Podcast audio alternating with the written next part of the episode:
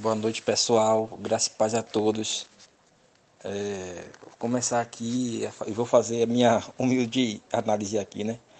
Desse capítulo maravilhoso, o capítulo 8 de Romanos, que fala sobre três tópicos aqui bem legais e bem essenciais para que a gente venha entendermos, né? O que está escrito aqui. O primeiro é a vida no espírito é, aqui o apóstolo Paulo fala bem claramente o que é a relação em viver em espírito e viver na carne. Né? Que ele faz essa separação bem interessante, não é de que viver no espírito é viver as coisas do espírito, não é isso? E viver na carne, viver segundo as obras da natureza humana, que ele define aqui né, como natureza humana. Muitos falam, né?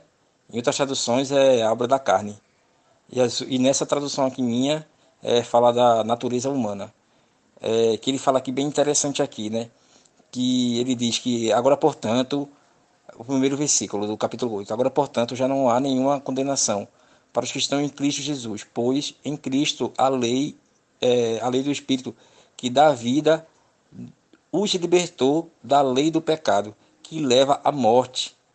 A lei que era capaz de nos salvar por causa da fraqueza, da lei que não podia nos salvar por causa da fraqueza da nossa natureza humana. Por isso Deus, por isso Deus, isso ele fez é, que a lei é, era incapaz, que os homens eram incapazes e enviou seu próprio filho a semelhança, a nossa semelhança da nossa natureza humana e pecaminosa, e apresentá-lo como sacrifício por nosso pecado.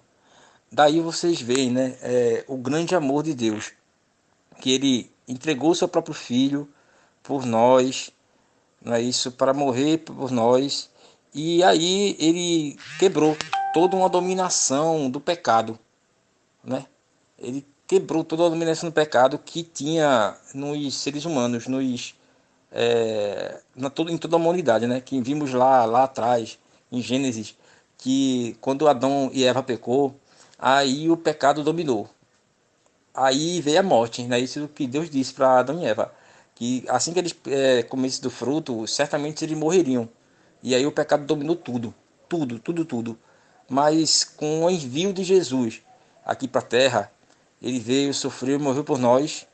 E aí que vai continuando, né? Que ele fala né, no versículo 5, que aqueles que são dominados pela natureza humana pensam em coisas da natureza humana, mas os que são controlados pelo Espírito pensam em coisas que agradam ao Espírito, o Espírito de Deus aqui, né? Portanto, é, permitir que a natureza humana controle a mente resulta em morte, mas permitir que o espírito controle a mente resulta em vida e paz. Não é só em vida, só vida só, é vida e paz. Já no segundo tópico aqui, ele fala sobre a glória futura. Não é isso? Que ele diz aqui: Considero que nosso sofrimento de agora não é nada comparado com a glória que eles nos é, resultará mais tarde, pois toda a criação aguarda com grande expectativa o dia em que os filhos de Deus serão revelados. Toda a criação, é, toda a criação não por vontade própria, foi submetida por Deus em uma existência fútil, na esperança que os filhos de Deus, a criação seja gloriosamente libertada da decadência que, é as, que a escraviza. Qual é a decadência que escraviza o homem?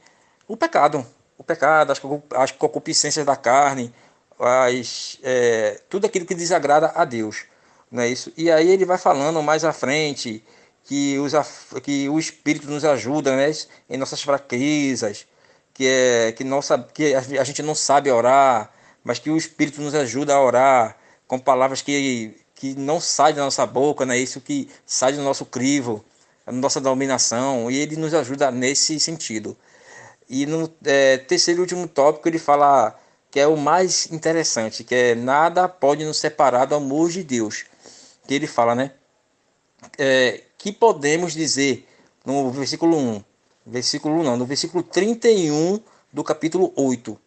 É, que podemos dizer diante de coisas tão maravilhosas? Se Deus é por nós, quem será contra nós? Muita gente usa esse versículo como versículo isolado, né? Mas o contexto não é só esse. Se ele não poupou nem mesmo seu próprio filho, mesmo mais o entregou por todos os por todos nós, acaso nós, acaso nos dará todas essas coisas? Quem se ateve a acusar os escolhidos de Deus? Ninguém pôs o próprio ninguém, pois o próprio Deus nos declara justos diante dele. Ou seja, é Deus que nos declara justos. Muita gente usa esse versículo para dizer: "Ah, não, eu sou justo porque eu estou com Deus". Não. É Deus que nos declara justo. Tudo vem de Deus. Tudo é por Deus. Não é isso? Então, toda justiça que a gente às vezes pensa que vem de nós não vem é declarada por Deus, segundo a morte e a ressurreição de Jesus Cristo.